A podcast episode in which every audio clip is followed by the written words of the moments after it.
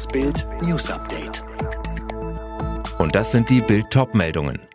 Wie konnte es überhaupt so weit kommen? Ein wütender Mob von US-Präsident Donald Trump aufgestachelt, stürmt das Parlament der wichtigsten Demokratie der Welt. Die wenigen Sicherheitskräfte werden einfach überrannt. Abgeordnete müssen fliehen. Eines der wichtigsten Symbole der Freiheit ist beschädigt. Wie konnte es nur so weit kommen? Zwar gibt es um das Kapitol in Washington keine klassische Bannmeile wie um den Reichstag in Berlin, doch das heißt nicht, dass das Kapitol nicht trotzdem geschützt werden kann. Im Gegenteil, noch im vergangenen Jahr zeigte Trump selbst, wie man einen stabilen Polizeiring um das Kapitol formen kann, der Demonstranten, damals von Black Lives Matter, fernhält. Allerdings gehört zur Wahrheit auch, die Black Lives Matter Bewegung hatte nie versucht, das Kapitol zu stürmen. Und diesmal? Theoretisch war die Nationalgarde der Stadt an dem Tag im Einsatz, jedoch nicht direkt am Kapitol. Dort bewachten lediglich einige Polizisten der Stadt die Zertifizierung der Wahlleute Stimmen für bald Präsident Joe Biden und Wahlverlierer Donald Trump. Bilder, die in den sozialen Netzwerken kursierten, zeigen sogar, wie die Polizei Absperrgitter öffnet und der Mob beinahe ungehindert weiterströmen kann. Doch keiner will's bezahlen. Mehr Kinderkrankentage, mehr Kinderkrankengeld, ohne dass das Kind krank ist. Das zumindest sieht der Beschluss von Bundeskanzlerin Angela Merkel und den Ministerpräsidenten von Dienstag vor. Doch an der neuen Lockdown-Regel gibt es einen Haken, einen ziemlich großen. Denn während Eltern je zehn zusätzliche Tage Anspruch auf Kinderkrankengeld bekommen sollen, wenn sie ihr Kind pandemiebedingt zu Hause betreuen müssen, Alleinerziehende bekommen 20 Tage mehr, ist die Finanzierung noch völlig offen. Bisher ist nicht geklärt, woher das Geld kommen soll und wie Eltern das Geld tatsächlich beantragen können. Dazu muss die Regierung erst ein entsprechendes Gesetz erlassen. Und jetzt weitere Bildnews.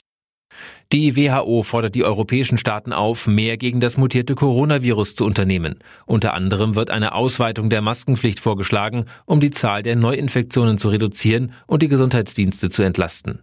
Die neue Variante ist deutlich ansteckender, so Mikrobiologe Timo Ulrichs bei NTV. Also es ist nicht tödlicher oder verstärkt in Krankheit bringend, sondern es ist tatsächlich nur diese äh, Ausbreitungsdynamik, die bei der Variante, die jetzt in Großbritannien sich verbreitet, stärker ist als bei den ursprünglichen. Damit Kitas und Schulen wieder öffnen können, sollten auch die Kinder und Jugendlichen schnell geimpft werden. Das sagte der Verbandspräsident der Kinder- und Jugendärzte Fischbach der Neuen Osnabrücker Zeitung, Aline Schallhorn. Die Jüngsten hatten es in der Pandemie von Beginn an besonders schwer. Dass sie nun auch beim Impfen hintanstehen und die Schulen deswegen weiter dicht bleiben, ist daher doppelt bitter, so Fischbach. Das Problem? Für Kinder und jüngere Teenies muss erst einmal ein geeigneter Impfstoff her. Der Verbandschef kritisiert außerdem, dass 16- und 17-Jährige bei der aktuellen Impfstrategie ausgeklammert sind. Die könnten offenbar auch die für Erwachsene zugelassene Präparate verimpft bekommen. Weil sie Terroristen mit Geld unterstützt haben sollen, sind heute drei Deutsche in Delmenhorst, Ulm und München festgenommen worden. Die beiden Männer und eine Frau sollen einem Netzwerk angehören, das eine syrische Islamistenmiliz finanziert. Sie kommen noch heute vor einen Haftrichter. Die Zahl der Lebensmittelwarnungen ist im vergangenen Jahr nach oben gegangen. Das berichtet die Wirtschaftswoche. 2020 wurden insgesamt 214 Nahrungsmitteln beanstandet, 16 mehr als im Vorjahr. Besonders betroffen waren demnach Getreide und Backwaren, Milch, Fleisch und Wurstprodukte sowie Obst und Gemüse. Wegen der strengen Corona-Regeln waren die Deutschen an Weihnachten und Silvester viel weniger unterwegs als sonst. Das ergab eine Auswertung von Mobilfunkdaten durch das Statistische Bundesamt. Bundesweit sank die Mobilität über die Weihnachtstage im Vergleich zum Vorjahr um fast 15 Prozent. An Silvester ging die Mobilität im Vergleich zum Vorjahr sogar um 57 Prozent zurück.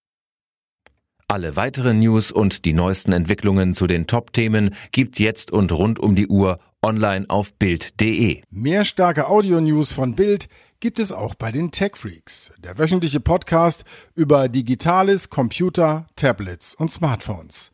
Tech Freaks, überall, wo es Podcasts gibt.